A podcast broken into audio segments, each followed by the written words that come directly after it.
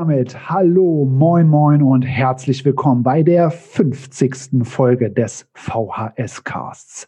Mein Name ist Karl Damke von der Servicestelle Digitalisierung im Landesverband der Volkshochschulen hier im schönen Schleswig-Holstein und ich habe meine beiden mit GastgeberInnen heute mit dabei, Caroline Bethke und Christoph Hornig. Ihr seid natürlich hier bei der Jubiläumsfeier mit dabei. Happy 50. Ja, schön, dass ihr dabei seid. Hallo Karl, schön, dass wir heute dabei sein können. Hallo Karl, wuh, wuh, Jubiläum. Richtig, richtig gut. Wir machen heute ganz viele Sachen gleichzeitig. Zum einen feiern wir die 50. Ja, das ist der erste große runde Geburtstag des VHS-Casts. Das muss gefeiert werden. Dafür habe ich euch eingeladen. Ja. Dann machen wir den Auftakt für ein Format zu dritt. Wir arbeiten ja jetzt seit einigen Monaten hier als drei Hosts, als drei Gastgeber im VHS-Cast und wir haben uns gedacht, wir müssen auch mal ein paar Folgen zusammen machen. Wir haben uns dafür ein Format ausgedacht, ähm, dass immer einer von uns ein Thema mitbringt, das vorbereitet und äh, die anderen quasi so ein bisschen mit in die Diskussion zieht. Das probieren wir heute das allererste Mal aus. Und ich durfte das machen. Ich habe was vorbereitet. Und das heißt, unser großes Thema für diese 50. Folge ist natürlich ein Metathema. Wir gucken auf Podcasts in der Volkshochschulwelt. Wir feiern den VHS-Cast, aber wir erzählen auch, was wir bisher daraus gelernt haben und was es für andere Podcasts gibt in der Volkshochschulwelt und adressieren das an all die Kolleginnen und Kollegen draußen, die selber einen Podcast machen wollen im Bildungsbereich und sagen, ich habe eine grobe Idee, eine Richtung, aber ich möchte gerne konkrete Tipps haben. Und dafür, glaube ich, haben wir eine Menge ich habe einiges vorbereitet, freue mich darauf, euch so ein bisschen hier durch die Sendung durchzumoderieren und natürlich äh, darauf, den Kolleginnen und Kollegen draußen ein paar Tipps mit auf den Weg zu geben. Soweit, so gut? Wir freuen uns. Sehr, sehr gut. Bevor ich jetzt einsteige in die in den ersten Themenblock, wo wir darüber sprechen, wie man so einen Podcast macht, was man dafür wissen muss, und äh, was es für tolle Quellen gibt. Beantwortet mir doch mal spontan aus eurer Erfahrung heraus, was ist das Wichtigste für einen guten Podcast im Bildungsbereich, eurer Meinung nach? Spontan würde ich sagen Neugier und Offenheit gegenüber den Menschen, mit denen man im Podcast spricht. Ich glaube, eine professionelle Vor- und Aufbereitung ist auch sehr wichtig, entspricht ja auch inzwischen den Hörgewohnheiten der meisten ZuhörerInnen. Aber wenn man kein Interesse hat an den Menschen, mit denen man spricht oder über die Themen, über die man spricht, dann kann es in meinen Augen auch kein guter Podcast werden. Ich finde, ein guter Podcast ist immer dann, wenn der oder die Host in der Lage ist, eine gute Stimmung zu verbreiten, weil dann fühlen sich die GästInnen auch wohl und kommen ins Sprechen, was man sonst in einem schön polierten schriftlichen Interview oder einem Artikel nicht so mitbekommt. Und da liegen dann eigentlich die Goldnuggets vergraben in so Gesprächen. Also das heißt, ähm, eigentlich ein guter Podcast-Host oder Hostin ist eigentlich auch jemand, äh, der bei dem oder der man gerne mal zum Abendessen vorbeikommen würde. Ich glaube, das ist, äh, das äh, klingt so ein bisschen, ähm, ja, klingt so ein bisschen äh, cheesy, aber eigentlich, ich glaube, das, das ist schon wichtig kommt vorbei mit einer Flasche Wein. Da kann ich euch auf jeden Fall beiden zustimmen.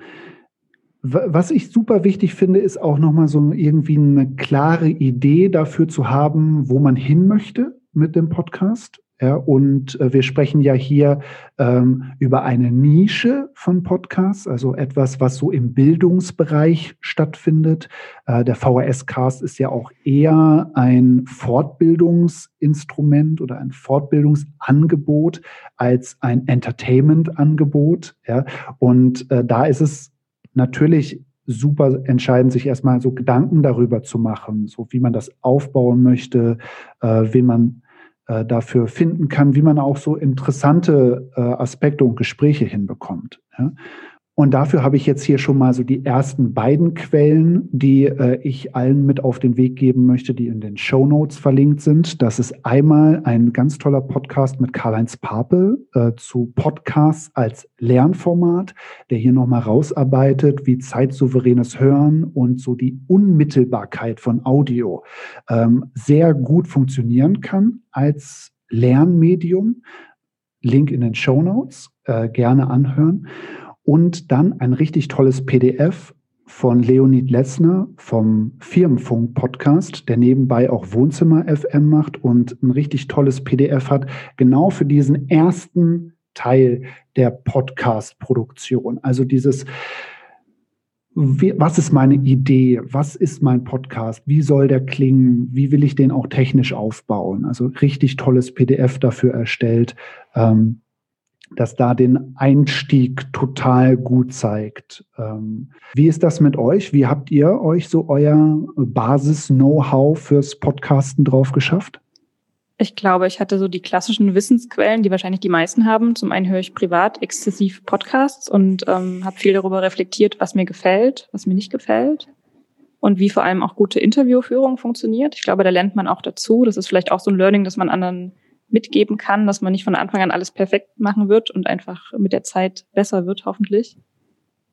Auch mit äh, Kolleginnen gesprochen, die selber schon Podcasts machen, wie die das machen. Ich habe tatsächlich auch gerade einen äh, Working Out Loud Circle, da habe ich auch das Thema Podcasts mitgebracht, um mich da auch nochmal inspirieren zu lassen, wie andere das Thema angehen. Und ja, einfach viel mit Personen sprechen, die es schon tun und selber viel anhören und für sich ähm, ableiten, wie man das selber machen möchte. Und natürlich auch mit euch ins mhm. Gespräch kommen. Ich kann mich da nur anschließen. Einerseits sich selbst äh, ein bisschen was anlesen, klar, das hilft. Aber vor allem das aufmerksame Zuhören bei anderen Podcasts hilft. Und sobald man anfängt, ein bisschen aufmerksam zuzuhören, ertappt man sich, oder so geht es mir zumindest, ertappe ich mich selber dabei, dass ich dann so auf die Metaebene springe und denke, ah, die haben das also so gemacht. Die haben ein Zitat an den Anfang gesetzt und dann das Jingle gespielt. Ja, das ist ja auch cool, da bin ich gleich dabei. Oder, ähm, ah nee, die machen das anders. Die, ähm, der oder die fasst erstmal den Podcast am Anfang zusammen und äh, fängt dann erst an. Hm, also da zu hören, was, was gibt es eigentlich für, an, für verschiedene redaktionelle Kniffe, die man so machen kann. Das, das äh, kommt einem erst dann so richtig bewusst, wenn man mal darüber nachgedacht hat, selber einen Podcast zu machen. So was meine Hörgewohnheiten angeht, das habe ich neulich erstmal so richtig reflektiert, war ich auch schon ziemlich geprägt von so größeren US-amerikanischen Produktionen. Also ich habe This American Life viel gehört oder jetzt gerade höre ich Malcolm Gladwell äh, mit äh, Revisionist History. Und das sind ja Podcasts, die sehr in Storytelling gehen und sehr viel Produktion auch betreiben. Und äh, ich mache ja jetzt auch gerade so sehr viel äh, Postproduktion gefühlt, im, äh, also mehr als vorher im VHS-Cast. Und das hat mich da total herge, ähm, beeinflusst. Ich habe da übrigens im letzten Jahr eine richtig tolle Quelle äh, gefunden. Das ist die Gimlet Academy. Das sind äh, fünf Folgen, die es auf Spotify exklusiv gibt, äh, von einem sehr guten, unabhängigen äh, Podcast-Anbieter äh, aus den USA. Ähm, da wird so in fünf Folgen erzählt, wie ein Podcast produziert wird. Das ist aber etwas, sage ich mal, nicht der klassische Interview-Podcast, sondern das ist etwas, was eher so in Richtung Radiostück geht. Aber da kann man viele Sachen über Interviewführung, über Recherche und auch über den roten Faden lernen. Äh, ist natürlich auf Englisch, ja, wen das äh, interessiert und der sich so für quasi die Story im Podcast interessiert. Gimlet Academy, Link in den Show Notes. Ich glaube, wir dürfen hier jetzt aber auch nicht den Eindruck erwecken, dass man die total perfekte Pre- und Postproduktion haben muss, um einen Podcast zu erstellen. Ich finde, gerade das Medium Podcast hat die Attraktivität, dass es so einfach ist. Sobald man einigermaßen gescheites Mikrofon vor der Nase hat und das rohrfrei aufzeichnen kann und hinterher die Amps und Versprecher rausschneidet und ein Intro davor klatscht, dann ist es schon okay. Also es darf nur halt nicht scheußlich klingen. Ich glaube, das ist ein äh, Blocker. Wenn es scheußlich klingt, hören die Leute nicht zu. Aber wenn es sobald es okay klingt, ist der Kontext einfach, ist der Content einfach wichtig. Ich habe da neulich auf dem Audio-Barcamp von Simon Dückert einen schönen Vergleich gebracht, der so in T-Shirt-Größen gedacht hat. Ja, und gesagt hat, wir haben hier von S bis XXL alle verschiedenen Szenarien, was die, die Kohle angeht, die man so in so einen Podcast stecken kann, oder die zeitliche Ressource von, ich lege mein Telefon auf den Tisch und es rauscht, ja, äh, bis hin zu, ich kaufe mir das 1000 Euro Podcast-Studio und brauche wen, der den Schnitt für mich macht. Und bei diesen beiden Extremen sagt er, ein bisschen ausklammern und da in der Mitte landen. Und da ist es natürlich, wie du sagst, Christoph, in der Kombination von einem Audio, was auf jeden Fall über ein gewisses Level rüberkommt, ja, also nicht als Belastung empfunden wird. Ja, das merken wir, glaube ich, auch bei Zoom-Fatigue äh, total äh, deutlich. Also wenn wir alle in äh, Konferenzen sind ständig, wie sehr uns schlechter Sound nervt. Ja, und so ist das, glaube ich, auch beim Podcast. Also zumindest für mich. Ja, wenn das Audio zu schlecht ist, schalte ich sofort ab. Ja, das muss einen Mindeststandard haben. Und danach ist es das, was du vorhin gesagt hast. Wie äh, gut macht der Host, die Host das? Ja, und wie kommt eine Atmosphäre auf und wie funktioniert der inhaltlich, der Podcast? Das, das kann mich reinziehen, auch wenn die, sag ich mal, die Produktion rein technisch relativ billig ist. Ich würde das auch betonen wollen und äh, nochmal auch unterstreichen, dass man sich auch selber einen Lernprozess zugestehen darf. Dass man ähm, sich auch Zielmarken setzen kann. Zum Beispiel, ich versuche erstmal spannende Gesprächspartner zu finden, meine Interviewführung zu optimieren und später kann ich immer noch im Schnitt oder in der Soundqualität nach oben gehen, wenn ich das möchte und die Ressourcen habe. Aber wenn man sich die Hürden zu hoch legt, dann fängt man wahrscheinlich nie an. Und ich glaube, die meisten im Volkshochschulkontext sind keine professionellen Podcaster, haben auch gar nicht die zeitlichen Ressourcen dafür oder vielleicht auch gar nicht die technischen Ressourcen dafür. Und äh, das wäre ein bisschen schade, wenn dann spannende Podcast-Ideen gar nicht erst zustande kommen, weil man sich ähm, den Anspruch einfach zu hoch gelegt hat. Und das Schöne ist ja, und äh, da stimme ich euch jetzt total zu, dass ähm, ja es ein relativ niedrigschwelliges Medium ist, sowohl in der Produktion als auch äh, im Konsumieren. Also wenn man es mit Video vergleicht ja, muss man so viel mehr machen für Video, so viel mehr Equipment kaufen, so viel mehr auf die Details achten, ja, bevor man irgendwie ein professionelles YouTube-Studio hat oder äh, eine Minute Werbetrailer geschnitten hat. Ja. Ähm, da ist Audio auf jeden Fall viel einfacher zu produzieren und natürlich auch viel einfacher zwischendurch für äh, die Hörerinnen und Hörer zu konsumieren, die einfach das Handy in der Tasche lassen ja, und äh, das äh, dann zuhören und mit auf die Lernreise kommen. Wir haben gerade so ein bisschen über Audiotechnik gesprochen und da finde ich total wichtig zu sagen, dass gut nicht gleichzeitig teuer ist. Ähm, und da habe ich zwei spannende Punkte von den beiden Jungs, die ich vorhin schon mal kurz erwähnt habe, Karl-Heinz Pape und Leonid Letzner. Die haben auch zu Audio-Equipment äh, tolle Beiträge.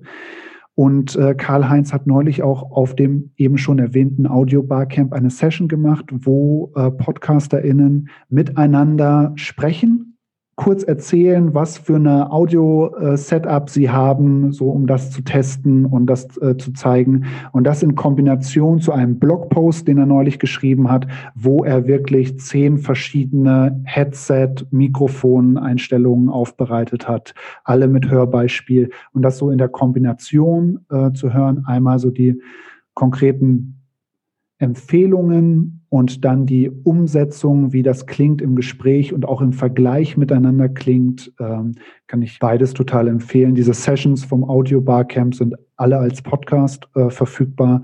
Da kann man noch mal reinhören. Also der Blogpost von Karl Heinz zu den Mikros finde ich ist ein richtig toller Standard ja. und glaube ich auch interessant für alle, die an der Audioqualität für ihre Videocalls arbeiten wollen. Ja. Weil wenn man den ganzen Tag in Videokonferenzen ist, hilft man auf jeden Fall den, zu, den beteiligten Kolleginnen mit einem guten Ton. Und dann haben wir jetzt natürlich diesen ganzen Punkt, wo immer unendlich viele Fragen aufkommen. Ich habe jetzt das MP3 produziert, aber wie kriege ich das jetzt als Podcast umgesetzt? Und äh, ich will jetzt nicht zu sehr in die Details gehen und eine Linkliste vorlesen. Ich habe eine Linkliste, die ist in den Show Notes und ich sage mal grundsätzlich, muss man ein Schnittprogramm lernen. Im besten Fall, wenn man gute Interviews führt, besser als ich sie führen kann, wo man nie äh sagt und nie eine lange Denkpause drin hat muss man auch gar nicht so viel schneiden. Ähm, und dann ein bisschen nachproduzieren. Man braucht einen Platz, wo man es hochladen kann, ähm, das die Audiodatei dann verfügbar macht. Und äh, da gibt es ein paar äh, Kniffe und Tricks. Äh, dazu habe ich alles, äh, was ich jetzt in den letzten Jahren gelernt habe, in den Show Notes drin. Dazu vielleicht ergänzend, wir haben das ja am Anfang auch in unserem Vorgespräch mal besprochen, welche Produktionsschritte eigentlich so ein Podcast hat und haben das ja sehr kleinteilig aufgedröselt. Und das hat mir auch total geholfen, ähm, auch mir für diese einzelnen Schritte einen eigenen Workflow zu überlegen. Also was ist an welchem Punkt fällig, wann ist es fällig, wie wird es organisiert und ähm, so kann man das auch viel besser planen, weil letztlich ist es ja doch oft so, dass die Produktion einer Folge zeitaufwendiger ist, als man das ursprünglich denkt. Genau, es ist ein großes Drumherum um das eigentliche Aufnehmen drumherum. Ja. Das Gute dabei ist ja, dass das auch drumherum immer einfacher wird, weil man mit der Zeit einfach Sachen leichter hinbekommt. Also was rausschneiden, den Ton irgendwie wieder ordentlich machen, nachdem man ihn aufgezeichnet hat. Das geht beim ersten Mal, habe ich für jeden Arbeitsschritt nochmal das YouTube-Video angeguckt, wie das denn nochmal ging. Und jetzt beim zweiten Mal ging das schon musste ich schon nur noch ein Drittel davon nochmal nachgucken und beim nächsten Mal vielleicht sogar geht's vielleicht sogar ohne. Also das sollte man auch bedenken, dass das am Anfang schwierig wirkt und man viele Schritte hat, aber die auch schnell verinnerlicht. Man darf natürlich dann nicht äh, in die Falle tappen und dann denken, ja, jetzt habe ich das, jetzt kann ich ja meine Produktion nochmal absteppen und irgendwie kompliziertere Sachen machen, weil dann hat man immer wieder genauso viel Arbeit. Die Tonqualität wird zwar besser, aber dann wird's nie leichter. Aber das ist vielleicht trotzdem so ein Learning, dass die eigentliche Aufnahmezeit wahrscheinlich der geringste Zeitposten ist in der Produktion einer Folge. Caro, gut, dass du es nochmal gesagt hast. Wenn wir das ja schon so aufgeschlüsselt haben, das kommt auf jeden Fall auch in die Show Notes. Ja, dann kann man sich diese ganze Produktionskette mal anschauen und so einen Überblick dafür bekommen, was eigentlich alles hinter den Kulissen passiert äh, bei der Podcast-Produktion. Ich hoffe, wir konnten hier schon mal so ein paar interessante und informative Anreize setzen und gehen jetzt so ein bisschen in die Beispiele rein, weil den VHS-Cast gibt es jetzt seit zweieinhalb Jahren. Der hatte natürlich auch Vorgänger und Vorbilder. Seitdem hat sich aber einiges getan und es gibt äh, mittlerweile eine gute Handvoll von äh, Podcasts, die aus der Volkshochschullandschaft, aus der VHS-Familie äh, kommen. Und ich wollte mit euch mal die so ganz exemplarisch einmal ganz kurz durchgehen, ein bisschen Promo machen für die, dass äh, natürlich äh, die geneigten Zuhörerinnen da weiterhören können. Ähm, und am Anfang mal so eine kleine Schere aufmachen oder so zwei Punkte, von denen man, glaube ich, jeweils ausgehen kann, wenn man in, äh, im Bildungskontext einen Podcast macht. Ich denke, so auf der einen Seite hat man den Podcast als Wissensvermittlung und sagt, ich möchte etwas transportieren, ich habe irgendwie ein Thema oder eine interessante Gesprächspartnerin, die ein tolles Projekt hat und ich möchte das möglichst gut rüberbringen und erfahrbar und äh, spürbar machen für die Zuhörerinnen und dass die etwas äh, daraus mitnehmen können. Und dann natürlich auch den auf der gefühlt anderen Seite ähm, den Podcast als Tool fürs Bildungsmarketing. Also ein bisschen drüber gelagert, vielleicht auch etwas, einen Lerninhalt zu transportieren oder Inhalte zu transportieren, aber natürlich auch zu zeigen, das machen wir als Volkshochschule. Wir sind Akteur in der Stadtgesellschaft, wir sind vernetzt, äh, wir bringen uns ein, wir führen hier äh, die gesellschaftliche Diskussion als Podcast weiter und machen natürlich auch dadurch Werbung für uns als Institution. Ist das als Holzschnittartige Gegenüberstellung euch zu blöd oder was, was vergesse ich da? Also ich kann es nachvollziehen, diese Unterscheidung, würde aber sogar noch eine andere aufmachen, die so ein bisschen damit äh, zusammenhängt, aber nicht genau dasselbe ist. Und zwar, wer ist die Zielgruppe des Mediums? Also ist es tatsächlich ein Podcast von zum Beispiel einer Volkshochschule, der sich an die BürgerInnen richtet? im Sinne eines Wissensmediums oder ist es eher nach innen gerichtet im Sinne von wie jetzt der VHS-Cast, der sich ja tatsächlich eher an VHS-AkteurInnen richtet. Ich finde die Unterscheidung super. Man landet dann eher bei so einer Matrix irgendwo, wo man die zwei, zwei Kriterien, die ihr jetzt habt, äh, so gegenüberstellen kann und dann irgendwie wahrscheinlich mit vier Varianten rauskommt. Dann gehen wir mal so ein paar Beispiele durch. Ich habe ein paar mitgebracht. Äh, ihr habt vielleicht auch noch spontan welche äh, Podcasts, die mir eingefallen sind. Wir machen so immer so ganz kurz äh, wie heißt der Podcast? Was machen die? Für wen ist das interessant? Wo in unserer Matrix würden wir die verorten? Und dann natürlich Link in den Show Notes zum Weiterhören, wenn das interessant klingt. Ähm, eins meiner zentralen Vorbilder für einen Podcast war Stefan Will, Landkreis Fulda. Der hat nämlich schon vor zehn Jahren einen VHS-Podcast gemacht, der leider mittlerweile nicht mehr online ist. Der ist genauso ein Magazin gewesen über die interessanten Aktivitäten der Volkshochschule. Leider nicht mehr online, aber Stefan hat seit letztem Jahr den EduTalk gestartet, wo er mit einem Kollegen aus dem Bildungsmanagement des Landkreises Fulda immer interessante Bildungsakteure aus dem Landkreis einlädt, das so ähm, als super entspanntes Gespräch äh, aufbaut. Das heißt, wir haben hier so eine Mischung. Ja, also die Inhalte sind super äh, spannend für Bildungsthemen, ähm, aber natürlich zeigt es auch, hier arbeitet die Volkshochschule mit dem Bildungsmanagement zusammen. Hier geht es um eine integrierte Bildungsaufgabe. Äh, Habt ihr den schon gehört? Ich muss gestehen, ich habe äh, ganz wenige Podcasts der äh, VHS-Welt bisher gehört, ähm, weil ich inzwischen den Eindruck habe, es sind so viele und ich glaube, selbst wenn wir jetzt hier in die Liste machen und irgendwie, du hast eine Handvoll eben gesagt, ich glaube, uns fliegen mindestens noch drei Handvoll unterm Radar durch und ich würde, glaube ich, hier mal ähm, den Aufruf starten, äh, lasst es uns wissen. Äh, schickt uns eure Podcasts, die ihr alle so macht, in der, oder die ihr kennt denn ich glaube, das äh, ist eine größere Plattform, als wir denken. Also super wichtig, dass du es nochmal sagst. Ja, also das sind wirklich Beispiele jetzt und bitte alle, die jetzt nicht genannt wurden, sollen sich bitte melden, ja, wenn ihr das hört, ja, so dass wir äh, da auch äh, weiter dranbleiben. Dann habe ich zwei Beispiele mitgebracht für Podcasts, die jetzt gerade erst angefangen haben. Längerich for Future mit äh, Jendrik Peters VHS Längerich, äh, der hier äh, der lokalen Klimabewegung in äh, Längerich eine, eine Bühne bietet. Ja.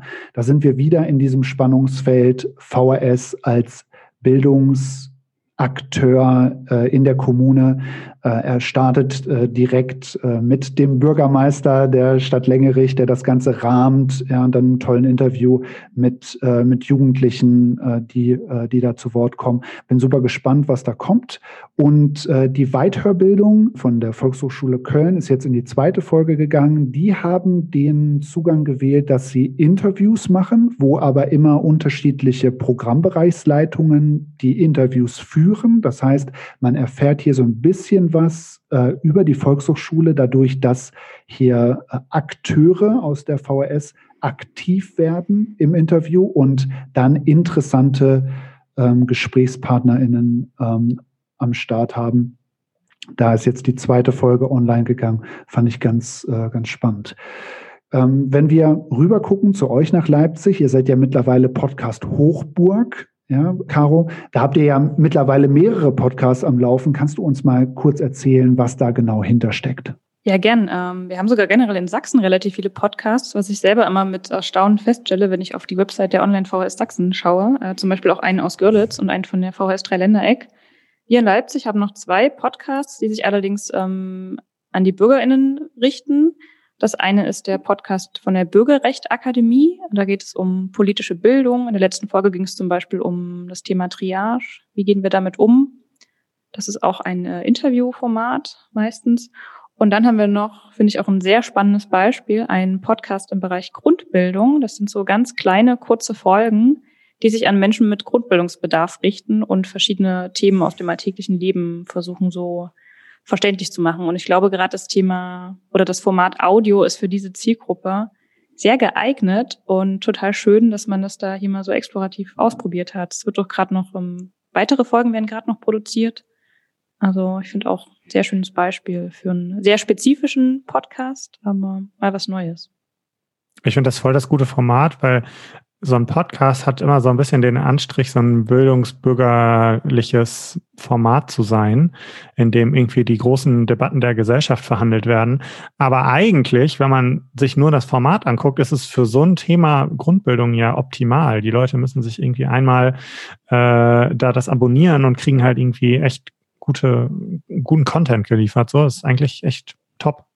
So sollte man mal mehr drüber nachdenken, das Format auch auszuweiten.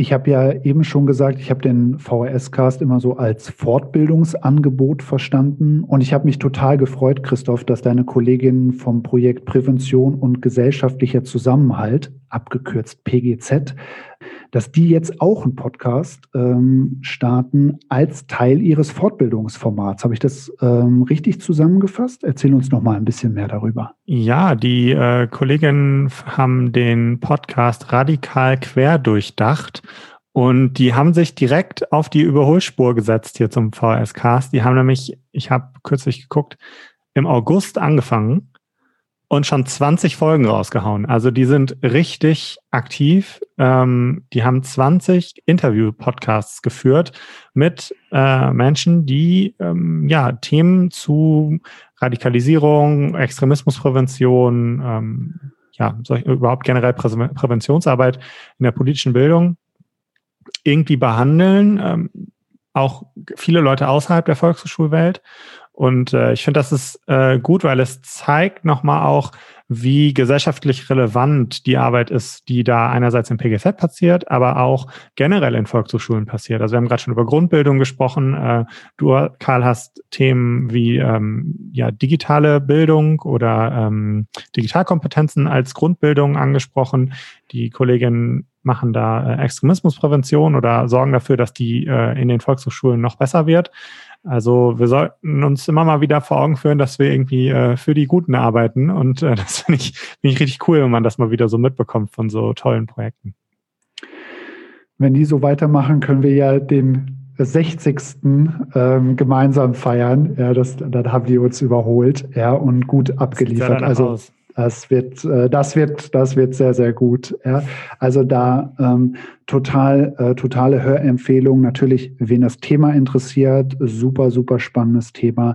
Aber natürlich auch daraus zu lernen, wie kann ein Podcast äh, im einer Weiterbildungsreihe, in einer Fortbildung funktionieren. Ja, wir sprechen ja hier immer auch über Zeitsouveränität, wenn wir, den, äh, wenn wir über Podcasts sprechen. Ja, und äh, das mal zu durchschauen oder zu durchdenken und zu überlegen, äh, wie komme ich weg von diesen langen Präsenzblöcken, wie kann ich auch vielleicht mal eine, ähm, eine inhaltliche Aufarbeitung eines Themas als Audio machen.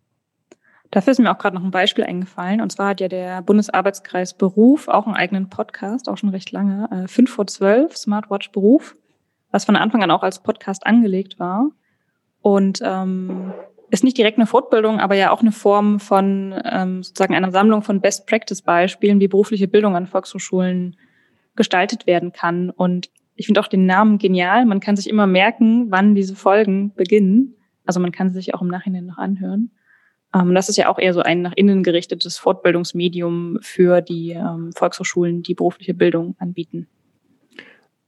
Ich finde, man kann auch das Medium Podcast nochmal äh, von der anderen Seite betrachten, nämlich sich zu überlegen, wie er äh, in Kursszenarien wie Flip Classrooms zum Beispiel funktionieren kann. Also man kann ja auch einzelne Folgen verlinken, in die Cloud packen und sagen, hey, hier äh, zu dieser Woche schauen wir uns, hört euch doch alle mal die Folge an. Äh, die fasst es gut zusammen. Also es bietet so viele Möglichkeiten, dass wir da äh, echt äh, alle dranbleiben sollten. Ich habe noch ein letztes Beispiel mitgebracht und dafür schauen wir einmal rüber nach Österreich, nach Wien zum äh, Podcast Guten Morgen Rudolfsheim.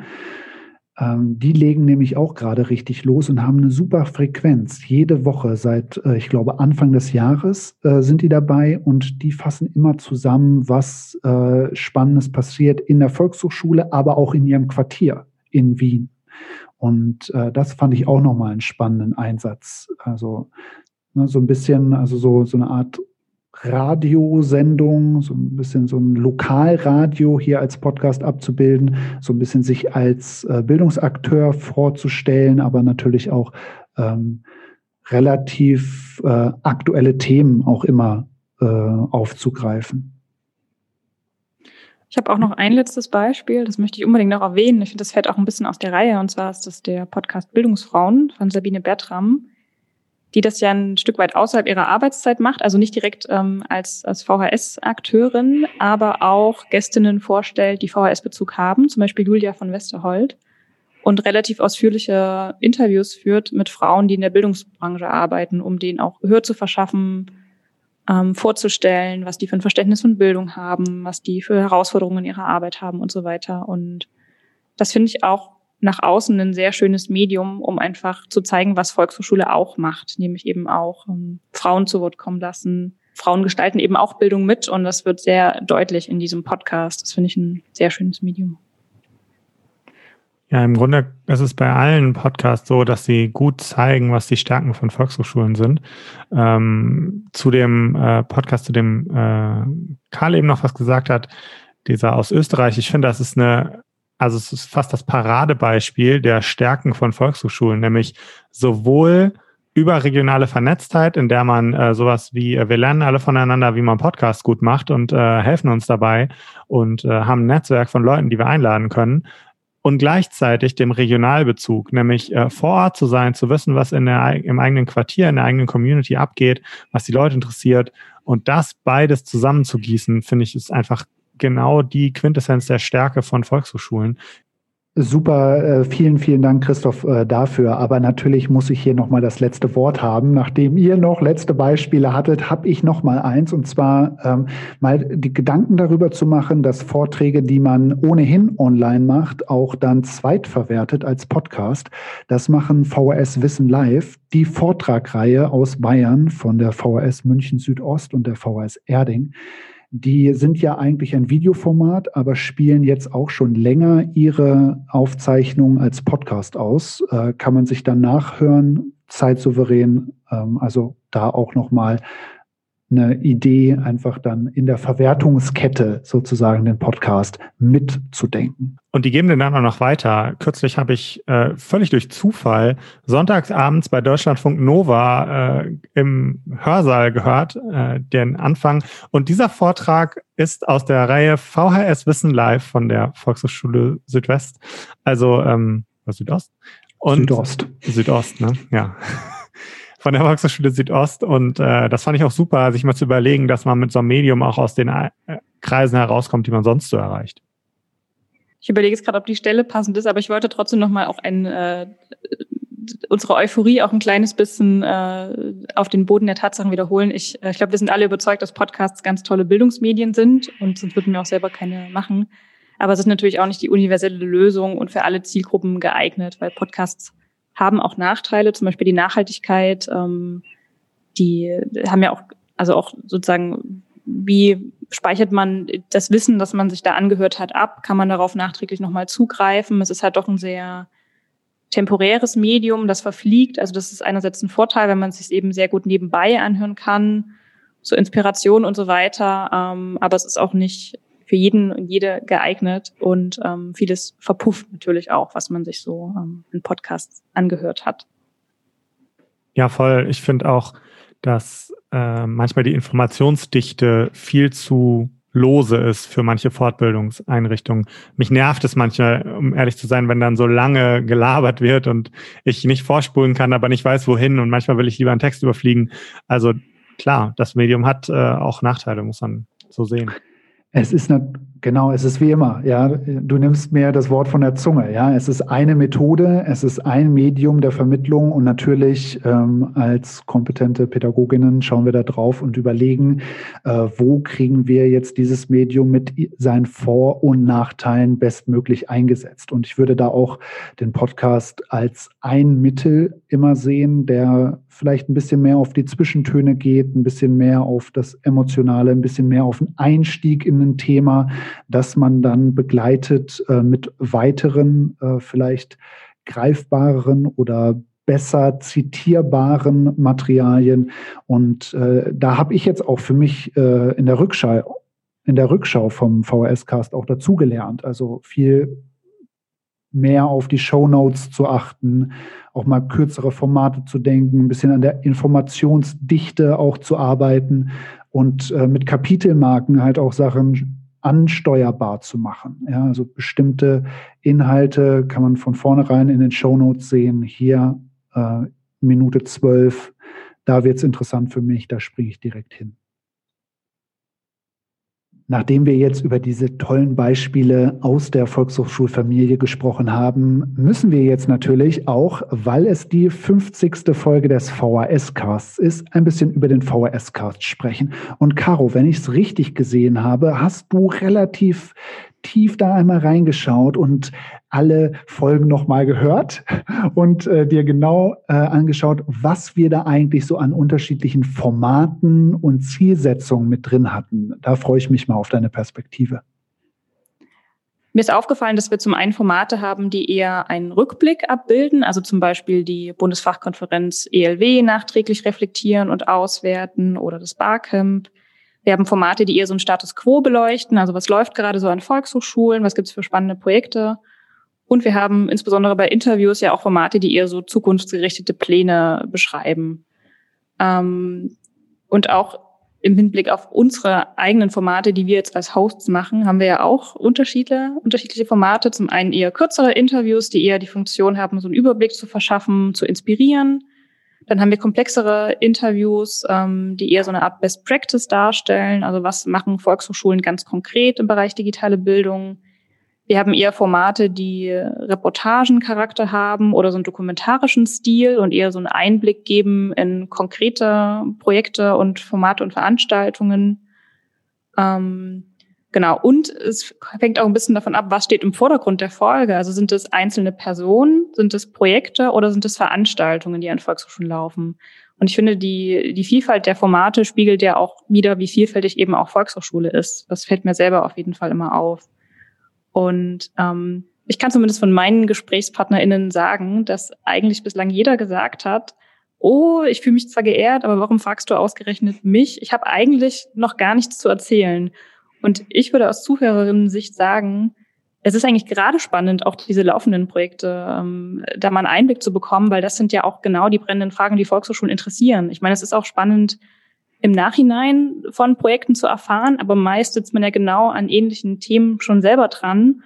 Und es ist wirklich äh, interessant, einen Einblick zu bekommen, wie Volkshochschulen das angehen, was die gerade machen, an welchen Themen die arbeiten, weil man so eben auch wieder Möglichkeiten zum Netzwerken schafft. Und ich habe eigentlich das Gefühl, jeder und jede hat irgendwas Spannendes zu erzählen, auch wenn das Projekt gerade erst angelaufen ist. Du sprichst was an, was ich auch erfahren habe, immer wieder, nicht nur beim Podcast, sondern auch generell, wenn man Volkshochschulen anspricht, ob sie mal was präsentieren wollen von ihrer Arbeit. Es gibt ein ganz enges Zeitfenster zwischen, oh, das ist doch alles noch gar nicht fertig und ach, das ist doch schon so lange her. Und das trifft man eh nie.